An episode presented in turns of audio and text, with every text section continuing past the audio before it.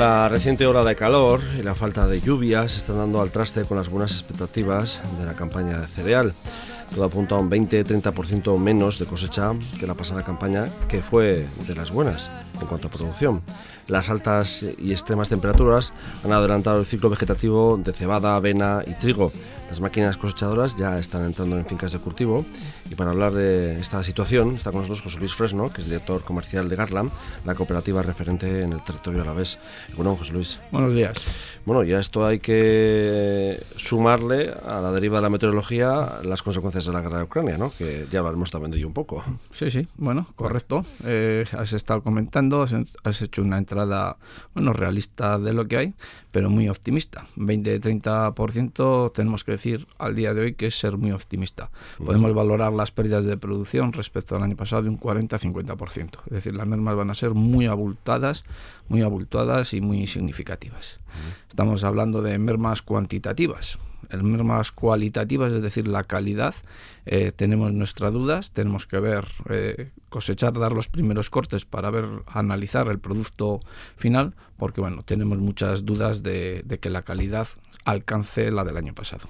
Es decir, poco irregular. Si te parece, arrancamos de cómo ha sido un poco el ciclo vegetativo y meteorológico desde invierno, para ver un poco cómo hemos llegado a esta situación, que bueno, el, la traca final, por así decirlo, ha sido esta ola de calor, pero eh, cómo fueron un poco las siembras y cómo fue un poco la evolución climática también. Bueno, pues vamos a comentar que las, la evolución climatológica de esta campaña ha sido de las más difíciles de los últimos años y bueno, pues el equipo técnico de la cooperativa pues ha estado, vamos a decir, muy, muy, muy ocupado.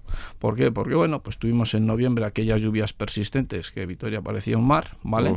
Dejó de llover de repente, los agricultores entraron otra vez en faena para intentar resembrar aquellas zonas que se habían inundado, parcelas que quedaban pendientes de, ejecutar la siembra.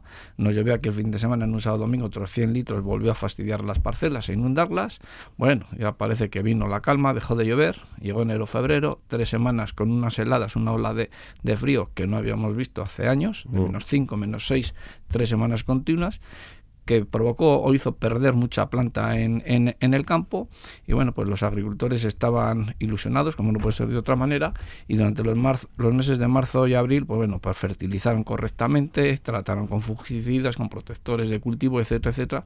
Pusieron todo el empeño y vamos a decir que a finales de abril el campo estaba a un 90-95% de la capacidad de producción de un año decente bueno, ¿vale?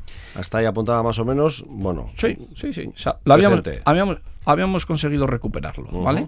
Llegó mayo y bueno, empezaron a venir los calores y normalmente, pues bueno, pues casi todos los años pues suele venir una ola de calor de dos, tres días, pues por San Pedro, etcétera, etcétera. Entonces este año la ola de calor se adelantó un mes, pero es que no fue una ola de calor de dos, tres días, sino ha sido una ola de calor de un mes entero, ¿vale?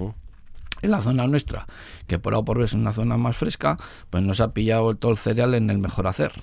Es decir, estaba, no estaba avanzado el desarrollo del cultivo y estaba en plena eh, vegetación y bueno, pues las mermas pues van a ser muy, muy, muy, muy importantes. Muy importantes ha afectado a lo que es la maduración del grano, a la evolución del grano, ¿no? Porque se ha desarrollado de golpe. Sí, el cereal estaba ya desarrollado, pero en el momento de llenar el grano, que necesita pues temperaturas frescas y humedad, pues no se daban ninguna de las dos circunstancias. No teníamos ni humedad ni temperaturas frescas, porque si tenemos humedad y vienen temperaturas un poco elevadas, pues puede amortiguar un poco, pero es que las precipitaciones que hemos tenido durante el mes de mayo han sido bajas o muy, o sea, nulas o muy muy bajas, con lo cual pues no ha podido compensar. La verdad que es de los peores años en producción de los últimos 20, 30 años, podemos decir.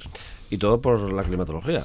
Sí. Entre otras, bueno, un aspecto fundamental ha sido este año. La climatología, eh, lo que es al tema productivo, ha sido 100% climatología por no hablar luego de, de, los pluses que estamos teniendo este año derivados bueno de esa consecuencia de, la guerra en, Ucrania ¿no? bueno la guerra de Ucrania sí que nos afecta directamente lo que es al precio de los cereales vamos a decir que sí que los está sosteniendo unos precios vamos a decir altos vale pero también hay que comentar que eso está afectando también a los a los inputs, es decir, a los fertilizantes, que son eh, elementos necesarios pues para la producción del cereal, que también pues bueno, pues han estado excesivamente altos, muy altos, o sea, inusualmente altos, ¿no? Entonces, dices, de alguna manera, dices, ¿puede compensar una cosa con la otra? Eh, vamos a decir que no. Cuando la merma de producción baja un 40-50%, aunque los precios sean altos, vamos a decir que los ingresos van a ser menores por hectárea. Con lo cual, económicamente, no va a ser un año bueno. Eh, sin, sin, contar con el combustible, claro, que también sí, por las nubes. Sí, sí. El combustible y todo el resto de elementos vamos, a comentar. El combustible, pues bueno, eh, al final todo se mueve con tractores, con maquinaria, las cosechadoras, etcétera, etcétera. Y vamos a decir que necesitan litros de gasóleo. No, por eso que no, que el comentario, bueno, en la calle me lo han comentado mucha gente. Bueno, pero este año tiene, no se pueden quejar que está a buen precio el trigo. Va a estar a buen precio. Por esto de Ucrania, y digo, sí, pero es que hay que tener en cuenta otros condicionantes. Si mermas producción, pues luego, bueno, aparte luego está todo el tema de los inputs, ¿no? Sí, sí. Vamos a comentar el tema de los fertilizantes, el tema de los gasóleos, o sea, de los combustibles. ¿Pero cuánto más han, se han subido? Bueno, podemos decir que prácticamente el gasóleo que utilizan en el campo se ha duplicado el precio de prácticamente un año para acá. También, de alguna manera, pues hay que comentar que eso también está afectando, es decir, la evolución en la economía a nivel mundial sí que está afectando a lo que es el precio de los combustibles y el precio de los productos finales. Ahora mismo hay miedo a una recesión mundial, eso parece que está haciendo ahora bajar los mercados de los petróleos y indirectamente está afectando a los mercados de las oleaginosas, dígase de colza, aceite de palma, aceite de girasol. Con lo cual, pues estamos en un mercado, como se suele decir, en una montaña rusa, que hoy sube, hoy baja y hay incertidumbre total. Dice, ¿cuál va a ser el mercado? ¿Cuál va a ser el precio? No hay un precio fijo, no hay una certidumbre, es una incertidumbre y el mercado pues es muy muy muy aleatorio. El año pasado hablábamos que fue una buena cosecha de producción, pero tenemos esa incertidumbre en los mercados, ¿no? Sin guerras a la vista ni nada por el estilo, pero este año tenemos dos pluses, ¿no? La incertidumbre y la situación. Eh, ¿Las máquinas cosechadoras ya han entrado a, finca? Bueno, eh, vamos a decir que en nivel de Álava han entrado de forma testimonial, única y exclusivamente en la zona sur de Rioja Alavesa. Rioja Alavesa tenemos que decir que hay dos zonas, un poco la zona que está más pegando a Logroño, digamos Ollón, etcétera, etcétera, y luego la zona que está pegando a la sierra. La zona de la sierra prácticamente no han entrado y han entrado un poco en las zonas, digamos, un poco más áridas y más, más secas, de forma testimonial. Y bueno, pues vamos a decir que eh, la zona más árida, pues este año puede ser igual la menos perjudicada, porque cuando ha venido ya la ola de calor, digamos que de alguna manera estaba más avanzado el, el, cultivo. Eso no quiere decir que las producciones hayan sido exageradas, sino la menos perjudicada. ¿eh? Entonces, bueno, también hay que comentar que eso no representará el 2-3% de la superficie eh, de cereal de, de, Álava, de Álava, y lo cual pues tampoco es representativo. Tenemos que esperar a generalizar una semanita para que se empiece a generalizar la cosecha y ver verdaderamente la magnitud del, del problema y ver un poco las calidades. Más o menos qué superficie de cereal en, cultivada en Álava. Bueno, teóricamente unas 50.000 hectáreas. Unas 50.000 hectáreas. Eh, la campaña, no sé qué sensaciones habéis recibido, aparte del sur de la península, también de, los vecinos navarros que también ya están cosechando, aparte del susto que han tenido recientemente de sus incendios, que se limita a una zona, pero bueno, es importante también. Sí, bueno, Navarra vamos a decir que tiene, digamos, unas zonas geográficas eh, más, con más amplitud, que, más amplitud que Álava. Es decir, está la zona de la cuenca, eh, vamos a decir lo que es Pamplona y alrededores, que se parece un poco más hasta a la zona nuestra, es un poquito más temprano. Luego la zona media, que es donde se han producido los incendios que estaban ya pues iniciando la recolección y un poco la zona de la ribera, lo que es eh, del Ebro que hay, bueno, pues estaban igual que en la zona media ya en plena en plena cosecha o en inicio de cosecha. Han suspendido, creo que ahora iban a retomar ya debido al cambio ya de climatológico y al enfriamiento un poco de la atmósfera, iban a reiniciar lo que es la, la, recolección y bueno, pues estaban con la incertidumbre y sobre todo con el susto que han tenido.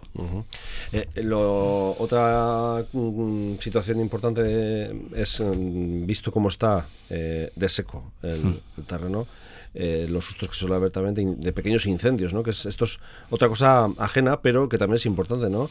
Las máquinas cosechadoras cuando entran, pues bueno, eh, siempre hay de esos pequeños sustos, esos pequeños chispazos. Y, hmm. no está al horno como para bollos tampoco. Bueno, los agricultores en general y todas las explotaciones cada día están más preparadas, hmm. llevan cada todas las máquinas, todas las máquinas prácticamente ya llevan sus equipos de extintores, etcétera, etcétera, y sobre todo pues también intentan que estos días, digamos un poco de altas temperaturas, de falta de humedad, etcétera, etcétera, pues parar las máquinas. Hay normativa, hay reglamentos donde esos días pues de un poco animan a la gente a quedarse a quedarse en casa. Hay que evitar los incendios en la medida de lo posible es imposible que no haya ningún conato por una sencilla razón. Son máquinas y como máquinas que son, pues están ahí. ¿eh? Eh, siempre solemos pedir cifras, pero más ¿Cuánto tiempo se ha adelantado, cuántas semanas ha adelantado respecto, por ejemplo, al año pasado? Bueno, la campaña. La campaña, vamos a decir que mínimo, mínimo dos semanas. Dos semanas que podemos decir casi tres. Esta semana estaríamos en plena cosecha. Si no llega a ser, pues bueno, pues porque ha cambiado la climatología, tenemos nubes y han caído cuatro gotas de agua. Evidentemente en estas condiciones no se puede cosechar, pero si, hubiésemos tenido unas temperaturas similares a la semana pasada, estarían todas las máquinas funcionando al 100% que luego tenemos que ver un poco también cómo va la evolución ¿no? de la campaña de la recolecta y aparte de bueno de esa merma que es importante. Eh, José Luis, eh, el mercado también decías una incertidumbre eh, todo también dependerá de cómo vaya lo de Ucrania, ¿no? Sí, bueno, todo va en base... Con la hora de, venta de esta campaña, del, del, del, 60-50% que se va a recoger. Sí, bueno, la campaña va a ser muy compleja por varias razones. Por un lado tenemos lo que es la, la situación de Rusia-Ucrania. Evidentemente, si Rusia y Ucrania salen a, a vender, porque queramos o no, el cereal, el maíz, etcétera, etcétera, está allí, mm. pero los puertos pues no están inutilizados, los hilos de almacenaje, parte de ellos también están inutilizados, y nadie, a ver quién es el valiente que vaya con un barco a cargar. Ya. claro, y que va a cobrar si alguien se arriesga a ir a cargar allá, evidentemente. Eso quieras o no, pues sí que afecta directamente a lo que son los precios de los cereales. Si mañana hay un arreglo rápido, rápido que tenemos, lo tenemos en duda, evidentemente el mercado caerá en picado. ¿Vale? Por otra parte, pues hay que comentar que esta ola de calor no solamente ha afectado a España, que este año sí que habrá en España, a nivel de todo el Estado, una merma de producción de un 25-30%, con lo cual no estamos en una campaña buena, no solo a nivel nuestro, sino, sino a nivel general, y también hay que comentar que esta ola de calor también ha afectado a parte de Francia. Francia, que es un actor muy importante, porque toda la zona sur de Francia, queramos o no, trae mucho cereal para el norte de, España. Digamos, toda la cornisa desde Cataluña hasta, hasta aquí, hasta Euskadi. ¿eh? Entonces, si en Francia también tienen merma de cosecha, eh, los mercados de alguna manera van a estar tensos, o deben de estar tensos. Perfecto. Bueno, pues este año está la situación complicada en el ámbito cereal, en el sector primario en general también, por no meternos también en otros en otras eh, variedades. Eh, pues José Luis Fresno, director comercial de Carla Esquere Casco. Y otros años se suele decir buena campaña, pero espera, crucemos los dedos para que eh, vaya mejorando un poco según avance la campaña. Este año nos conformamos con que sea regular. Muchas gracias.